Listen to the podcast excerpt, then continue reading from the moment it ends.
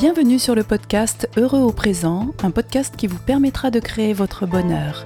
Il est présenté par Pascal Kionkion, qui exerce à Marseille en tant que naturopathe, sophrologue et psychopraticien.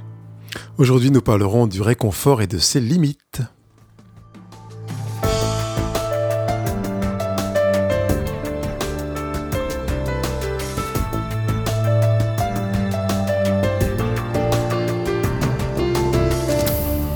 Bonjour à tous. Je sais que le sujet d'aujourd'hui est attendu parce que lors d'une émission précédente, j'ai dit que j'étais prêt à parler des limites du réconfort.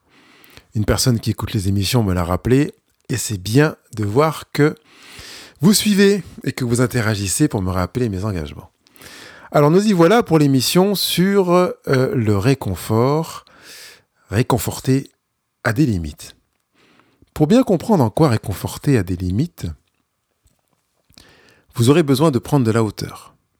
Et dans cette prise de hauteur ou de recul, je vous inviterai à vous poser quelques questions. Pourquoi la personne qui est devant vous vous confie-t-elle sa souffrance? Quelle est son attente? Quelle est votre motivation à l'écouter? Euh, Quel est son besoin? Ce qui est différent de son attente, et peut-être même très très différent. Du coup, à quel besoin vous allez répondre en étant auprès d'elle?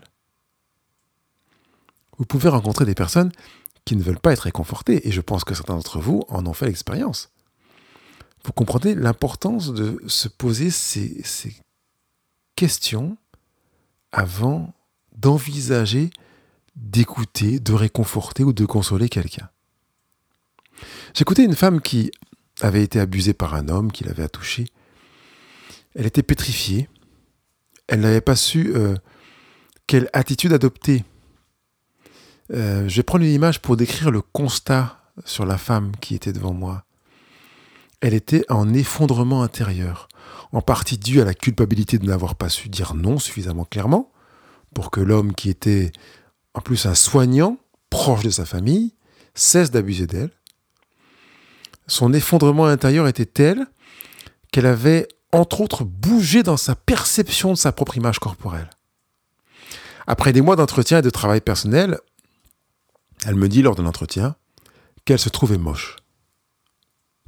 Je la regarde dans les yeux et je lui dis C'est vrai, tu es moche. Et je trouve même que le mot est faible parce que, à bien y regarder, moche, c'est moins grave que ce que tu es. En fait, tu es vraiment laide. Et puis j'ai poursuivi euh, dans cette même direction. Avant de continuer, je tiens à ce que vous compreniez bien que j'ai utilisé une technique qui ne s'emploie pas à la légère. Vous pouvez aggraver l'effondrement intérieur de quelqu'un en faisant ce que j'ai fait, hein, si vous n'êtes pas armé pour cela. Je partage là un vécu professionnel qui est à contextualiser. Je pense que vous l'aviez compris, mais je préfère enfoncer les portes ouvertes. Alors, je reviens à cette jeune femme qui me dit qu'elle est moche et à laquelle je réponds qu'elle a raison. Elle me regardait bien dans les yeux, mais son regard était vraiment différent de l'habitude. Ses yeux cherchaient à percevoir dans mes paralangages, dans mon visage, si ce que je disais était vrai ou pas. Et c'est là que tout se jouait. Elle n'a pas acquiescé à ce que je disais. Si elle était vraiment d'accord, elle aurait dit Oui, c'est vrai, vous avez raison. Mais elle n'a pas acquiescé. Le fait d'entendre ce qu'elle pensait formulé par quelqu'un d'autre faisait une différence en elle. Mais en plus, elle avait perçu l'ajout du facteur aggravant quand je lui ai dit, que moche était un mot trop léger pour la décrire. Cet exercice montre combien euh, cette jeune femme n'avait pas besoin d'être consolée. Si j'avais été un de ses potes, assis sur un banc dans un parc ou à une terrasse à boire un verre avec elle, je lui aurais dit euh, Mais non, pourquoi tu dis ça? T'es pas moche, au contraire, je trouve même euh, ceci ou cela. Ou bien, oh, je te trouve dur avec toi. Vous, percevez la volonté qui pourrait être dans ce naturel euh, de copain de copine à vouloir consoler. Si en écoutant cette jeune femme, vous vous centrez sur son attente, vous allez sans aucun doute foncer dans le tas des oppositions qui commencent par non, comme dans l'exemple que je viens de donner. Mais non, pourquoi tu dis ça? Hein, non, c'est pas vrai. Bah non, t'es pas comme ça. Non, ça t'arrivera pas. Non, t'es comme ceci ou comme cela. Ah non, t'exagères. Je pourrais aussi enchaîner ensuite avec des généralisations du type Ah, c'est normal que ceci ou que cela. Tu sais, il y a plein d'autres gens qui pensent, euh, etc. Ou bien des comparaisons. Tu dis ça, mais si tu regardes bien un tel et un tel, euh, ou bien tu es plus belle que, ou tu es pas aussi moche que, etc. Je tiens à dire combien je sais que votre intention, quand vous abordez une personne qui vous livre des confidences douloureuses pour elle, que votre intention est de lui manifester de l'affection. Il n'y a aucun doute là-dessus. Et ceux qui m'écoutent depuis des mois ont compris que les intentions ne changent rien à une action. Si vous parlez à votre ado avec une bonne intention, est-ce qu'il sera moins vexé que si vous lui dites la même chose avec une mauvaise intention? C'est à souhaiter. Mais ceux qui sont parents d'ados savent que ça ne fonctionne pas comme ça. Même avec une bonne intention, vous pouvez faire des dégâts. C'est heureux que quand quelqu'un vous confie quelque chose de lourd, votre intention soit bonne. Et c'est encore plus heureux si, en plus de bonnes intentions, vous avez de bons outils pour l'écouter. Par exemple, en évitant de le consoler si ce n'est pas ce dont elle a besoin. Et ça, même si vous savez que c'est euh, ce qu'elle attend, ce qu'elle voudrait. C'est votre aptitude à la bienveillance qui fera que vous outrepasserez l'attente de votre interlocuteur pour viser ses besoins. Mais alors, comment connaître les besoins de la personne qui se confie à vous? Ça, c'est une bonne question aussi. Vous ne pouvez pas les deviner. Vous ne pouvez pas les supposer non plus. Là encore, il y a de nombreuses boulettes qui ont été faites, même parentales, qui se répètent trop souvent avec des gens qui savent ce dont vous avez besoin. Un ami qui vous veut du bien, vous connaissez ça. En général, ils vont faire des choix pour vous ou à votre place parce que euh, c'est pour votre bien. C'est comme ça que l'on a décimé des populations entières pour leur bonheur. Je trouve ça tellement dommageable que je vous prie de ne pas tomber dans cette ornière partez du principe que vous ne savez pas ce dont l'autre a besoin. Vous avez besoin d'entendre l'autre se dire pour cerner son besoin. J'ai bien dit entendre l'autre se dire. C'est quelque peu différent de entendre l'autre dire ce dont il a besoin. Il ou elle est le ou la mieux placé pour se dire. Sans entrer trop profondément dans la technique, euh, entendre l'autre dire signifie que vous allez l'entendre prononcer quelque chose qui s'approche de j'ai besoin de. Dans entendre l'autre se dire, les choses sont plus subtiles, plus ténues, plus floues. Il est possible que la personne n'ait pas les clés pour formuler son besoin. Et elle ne formulera pas en disant j'ai besoin de. Mais ce n'est pas parce qu'elle ne trouve pas les mots qu'elle n'a pas identifié son besoin. C'est alors votre manière d'être auprès d'elle, dans la bienveillance et l'écoute, amènera la personne à vous confier des pensées, des manières de se voir, de se percevoir et de se projeter, voire de ne pas se projeter, des nœuds intérieurs de l'existence et, et, des voies sans issue qu'elle perçoit dans sa vie, qui mis bout à bout vous donneront les moyens de cerner un besoin qu'elle exprime sans l'avoir formulé en tant que tel. Avant d'aller plus loin, le premier pas auquel je vous invite aujourd'hui consiste à abandonner l'idée que vous savez quoi faire et quoi dire face à quelqu'un qui souffre devant vous, qui se confie à vous ou pas. Dites-vous je ne sais pas. Je connais l'inconfort que peut provoquer cette posture, mais elle est excellente. Elle vous oblige au moins à une chose, la nécessité d'apprendre. Et en disant la nécessité d'apprendre, je pense que ça provoque en vous de manière réflexe l'idée que apprendre touche au mental, au domaine du savoir, de la connaissance des détails, des causes de la souffrance de la personne qui se confie à vous. Cela peut se comprendre parce que communément, je, je ne sais pas est le pendant de je sais. Ce qui signifie que j'ai l'information. Et c'est pas du tout dans cette direction que je vous invite à aller. Dans ce je ne sais pas, il y a davantage de je ne connais pas que de je ne sais pas. Je pourrais prendre l'exemple de quelqu'un qui a lu des livres et suivi des visioformations d'onologie, il est allé en cours peut-être dans une salle avec un, un onologue euh, spécialisé, il sait beaucoup de choses sur le vin, il connaît les cépages, les cuvées, les millésimes, les terroirs, il sait les arômes, les essences. Et c'est très sympa, très intelligent, très intéressant. Et sa connaissance peut être plus importante que bien des petits passionnés qui ne euh, n'ont pas fréquenté les mêmes milieux que lui. Mais il n'y a rien de tel que d'avoir vu, regardé, senti, goûté, pour vraiment vivre le vin de l'intérieur. Je suis obligé de vous dire que l'abus d'alcool est dangereux pour la santé, à consommer avec, je dirais avec sagesse. Ce que je ne connais pas est en lien étroit avec je n'ai pas l'expérience de, plus qu'avec je ne sais pas sur le plan mental intellectuel. Dans la relation d'écoute et de soutien, d'accompagnement, de réconfort, bien entendu.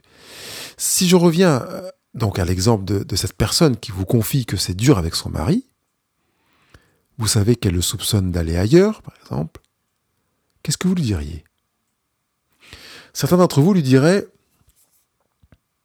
Mais non, tu te fais sans doute des idées, c'est un type bien ton mari, je ne vois pas te faire ça. Vous comprenez que vous aurez cherché, avec une bonne intention, à consoler cette femme, mais sans vraiment l'écouter. Et j'ose dire que vous n'êtes sans doute pas conscient que votre volonté de consoler cette personne est en relation avec euh, la volonté que le mauvais moment de la confidence se termine sans trop de dommages pour la personne qui se livre à vous, comme pour vous. Et oui, ça arrive plus que vous ne le pensez. Observez-vous penser, vous verrez que parfois, ce qu'on souhaite dans la consolation, ce que vous souhaitez dans la consolation, c'est de faire en sorte que le moment ne, ne, parte pas en vrille, que ce soit pas trop grave, que la personne ne pleure pas. L'objectif n'est pas de consoler la personne, mais de faire que ça se passe mieux en fait. J'insiste sur l'importance d'abandonner ce que vous savez, en l'occurrence de son mari, et écouter la personne avec bienveillance. En écoutant cette personne, l'attention que vous lui portez aura pour but de lui donner, de vous confier son besoin. Vous vous souvenez? Pour cela, vous lui proposerez d'approfondir ce qu'elle ressent. Le but ne sera pas d'avoir plus d'informations sur la situation et d'entendre les détails croustillants qui pourraient euh, être partagés, à moins que vous ayez pour but de nourrir votre curiosité.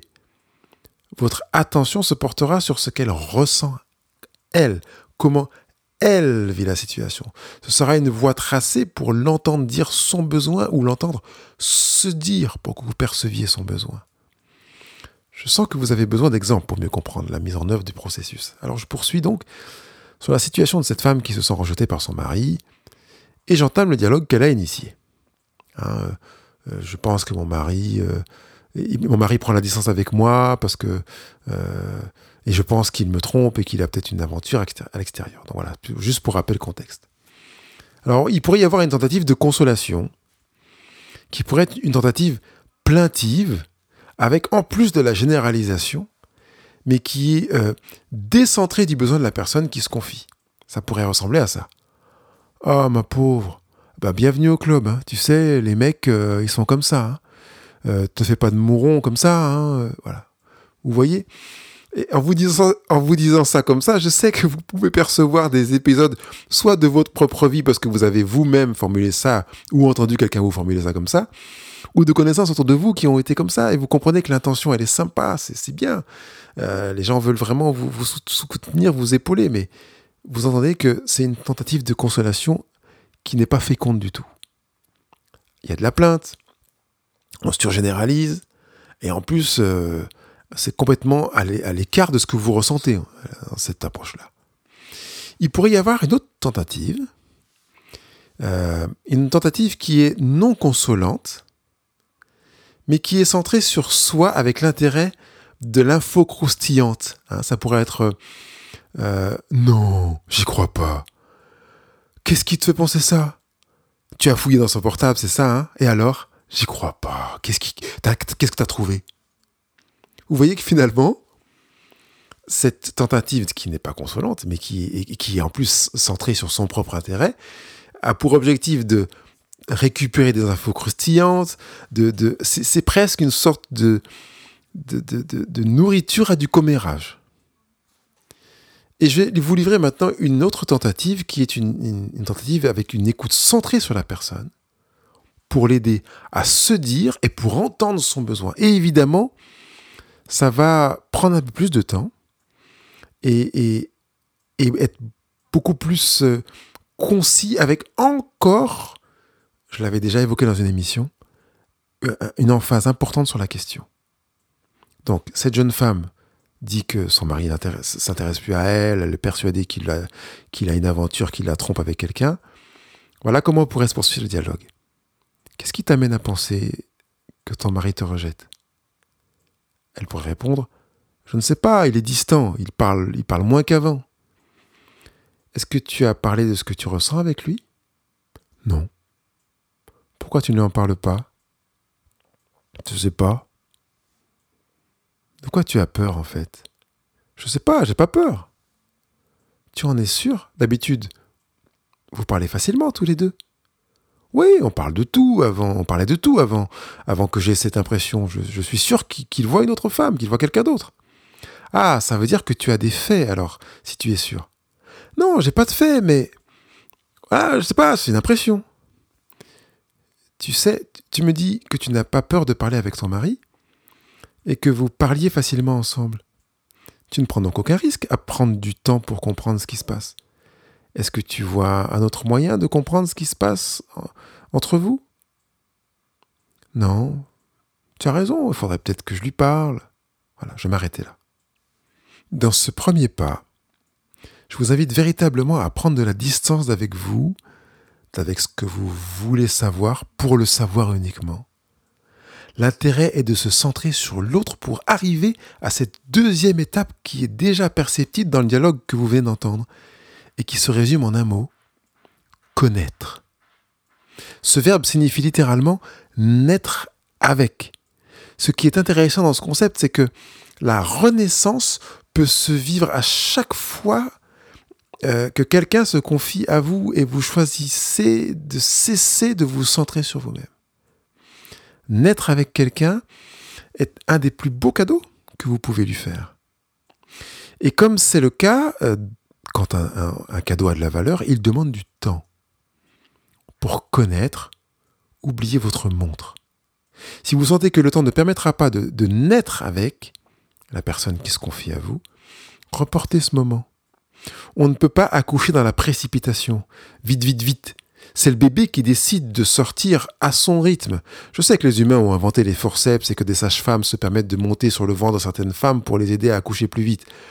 Mais dans le dialogue, laissez les forceps et ne montrez sur personne. Laissez la personne se dire à son rythme. Ça implique qu'elle aura la liberté de pleurer sans que personne ne lui dise Ah mais non, ne pleure pas. Ce temps dans lequel la personne que vous voulez aider euh, se construira de telle sorte qu'elle se dira à vous, elle saura que les silences sont des alliés elle saura qu'elle peut pleurer quand elle en a besoin. Vous n'aurez pas à combler tous les espaces que vous croyez vides par des mots. Votre présence et la sienne rempliront l'instant. Cette démarche est forcément empreinte de bienveillance. Et c'est aussi de la bienveillance que de dire J'entends que tu veux te confier à moi, et je suis sensible à la confiance que tu me fais, mais je ne me sens pas capable de recevoir ce que tu me dis. Je pense que c'est mieux que ceci, que cela. En effet, c'est une manière, vous avez compris que c'est une manière de dire non, parce que vous n'êtes pas obligé d'entendre euh, ce que quelqu'un a décidé de vous confier. Vous le saviez avant que je vous le dise. Mais certaines choses vont mieux en le disant. Mais dites-le avec cette bienveillance, non pas que vous en moquez complètement de ce que vit l'autre, mais que vous ne vous sentez pas capable d'entendre et d'accompagner cette personne. Dans un second temps, je vous invite à un second pas. Accepter de ne pas être aidant, même avec une écoute appliquée. Cette réalité fait partie du paysage de la relation à l'autre. Il a le droit de se plaindre, de ne pas vouloir aller mieux, euh, et, tout cela peut être un obstacle à votre volonté d'écoute. Ce n'est pas pour autant que la personne cessera de se confier à vous. Vous, comprenez que vouloir aller mieux n'est pas euh, systématique pour des personnes qui ne vont pas bien. Votre posture d'écoutant euh, pourrait en prendre un coup. Vous prenez le temps d'écouter, de chercher à connaître, comme nous l'avons dit, sans que rien ne se dise dans la relation. Il se pourrait aussi que vous ne perceviez pas que l'autre se dit alors que c'est le cas, mais que ce soit un cas ou l'autre accepté de ne pas être aidant. Pour qu'il y ait une aide perceptible, euh, il a nécessité de, de deux interlocuteurs, un aidé et l'autre aidant. Si le jeu se fait sur un seul des deux acteurs, ça ne fonctionne pas. Il est capital de respecter la posture de l'autre sans jugement et donc sans reproche. La personne en souffrance ne vous devra rien, même si vous avez passé du temps à l'écouter. Souvenez-vous que le temps est gratuit, sauf s'il s'agit de votre métier, bien entendu. Si quand la discussion s'entame, vous êtes déjà sur une posture d'une possible souffrance que la personne ne veut pas lâcher, il vous sera plus facile de, laisser, de, lâcher prise et de laisser faire. Surtout, ne le prenez pas pour vous, en vous remettant en cause. Souvenez-vous que ce qui bloque généralement le changement, c'est la peur de l'inconnu. Si je change, ce sera différent de ce que je connais et de ce à quoi je suis habitué, et je ne sais pas où je vais. Est-ce que je prends un risque si je change? Et le risque met intrinsèquement en péril il est naturellement à éviter, inscrit dans le cerveau reptilien de tout humain. Ne pensez donc pas que l'écoute euh, non féconde dont vous êtes témoin signifie que vous avez mal écouté et que vous avez été en deçà des attentes et à côté des besoins. C'est peut-être vrai, mais n'ayant pas d'éléments objectifs pour l'affirmer, repartez de là avec la volonté de continuer à écouter d'autres personnes en souffrance, parce qu'une expérience peu efficace, a, priori, n'est pas forcément une, à prendre comme une expérience conclusive. Régulièrement, il m'arrive de, d'offrir des questions. Vous avez compris que je suis attaché à la force de la question. Ce que je veux dire par là, c'est que je pose une question à une personne en lui précisant que la question est pour elle. Elle pourra donc prendre le temps d'y répondre pour elle-même en mon absence. Dans ce cas-là, je, ne veux pas qu'elle me donne la réponse. C'est une question cadeau. Et je l'explicite clairement en disant, écoutez, cette question, elle est pour vous. Je vous laisse y répondre au moment où vous serez prête à y répondre, mais je vous laisse garder la réponse pour vous. Cette approche nécessite d'avoir entendu ce qui a été confié pour que la question soit des plus pertinentes, évidemment. Ce n'est pas un jeu, mais vraiment un tremplin qui, peut permettre à une personne avec laquelle l'entretien se termine faute de temps, ou pour lui permettre d'aller plus loin, sans avoir à confier des choses que nous souhaitons qu'elle garde pour elle-même, euh, et ça peut être un moyen pour elle de, rester en autoprotection, eh bien, pour cette personne, en tout cas, de se poser une question qu'on va lui confier. Comme si c'était, j'aime bien cette expression, une question à emporter. Alors, je voudrais conclure. Réconforter, consoler, oui, mais pour qui Pourquoi Comment? C'est ce qu'on a abordé dans, cette émission d'aujourd'hui. Si vous choisissez d'être de ces réconfortants, eh bien je me réjouirai parce que notre société ira mieux. Et le verbe réconforter est fort de cette intention de rendre plus solide. C'est ce que veut dire l'étymologie de réconforter, rendre plus fort. Mais ne vous y trompez pas, c'est pas uniquement la personne réconfortée qui repartira plus solide vous aussi, vous, grandirez de l'écoute attentive et décentrée de vous-même que vous avez offerte.